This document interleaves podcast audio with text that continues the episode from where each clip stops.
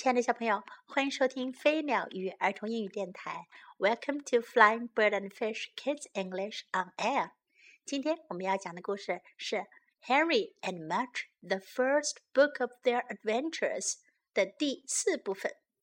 亨利和玛姬他们的第一本冒险书第四个部分。Henry and Mudge，亨利和玛姬。Every day when Henry woke up, he saw Mudge's big head. 每天当亨利醒过来，他看到玛姬的大头。And every day when Mudge woke up, he saw Henry's small face. 而每天当玛姬醒过来，他看到的是亨利的小脸蛋。They ate breakfast at the same time. 他们一起吃早餐。They ate supper at the same time. 他们一起吃晚餐。And when Henry was at school, Mudge just lay around and waited.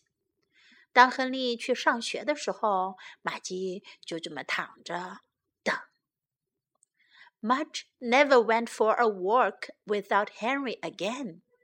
玛姬再也不会不和亨利一起自己去散步了。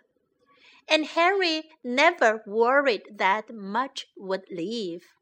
亨利也再也不会担心玛姬会离开了。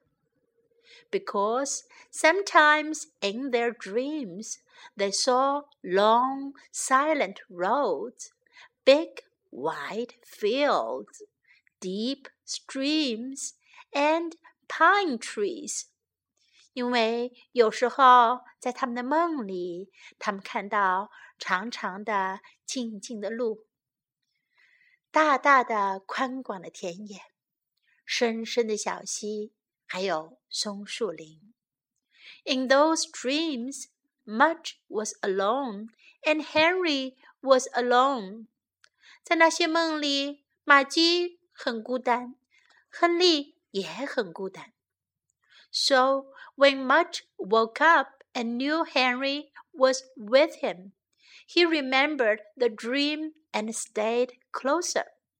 所以，当玛姬醒过来，知道亨利是在他身边的时候，他就想起了那个梦，他就要和亨利更紧密一些。And when Henry woke up and knew Mudge was with him, he remembered the dream and the looking and the calling and the fear, and he knew he would never lose Mudge again. 当亨利醒过来，他知道玛姬就在他身边。他就想起那个梦，还有那一番寻找，那多次的呼叫，那种恐惧。他知道他再也不会失去玛姬了。小朋友们，在前一个故事当中，我们讲到玛姬迷了路，亨利找了很久，才终于找到他。打那以后呀，他们俩就真的形影不离了，再也不愿意离开彼此了。今天的英文，every day 每天，every day，every day，every day，big head 大头，head 是头脑袋，big head 大头，big head，small face 小脸小脸蛋，face 是脸。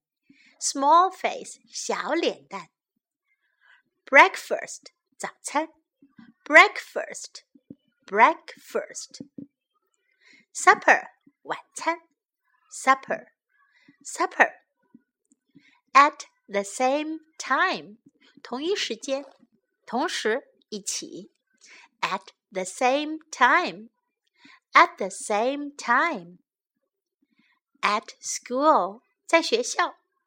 at school, at school. Sometimes 有时候，sometimes, sometimes. 现在我们来听一下这部分故事的原声版本。Henry and Mudge. Every day when Henry woke up, he saw Mudge's big head. And every day when Mudge woke up, he saw Henry's small face. They ate breakfast at the same time.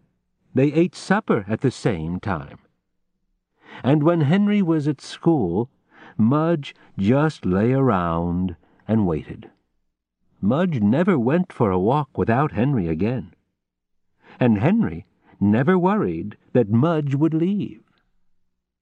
Because sometimes, in their dreams, they saw long, silent roads, big, wide fields, deep streams, and pine trees. In those dreams, Mudge was alone, and Henry was alone. So when Mudge woke up and knew Henry was with him, he remembered the dream and stayed closer. And when Henry woke up and knew Mudge was with him, he remembered the dream and the looking and the calling and the fear, and he knew he would never lose Mudge again. 今天的故事就讲到这里。你们喜欢亨利和玛姬这一对好朋友吗？我觉得他们真的是很要好哟。希望小朋友们也都能找到这么要好的 好朋友。This is Jessie saying goodbye.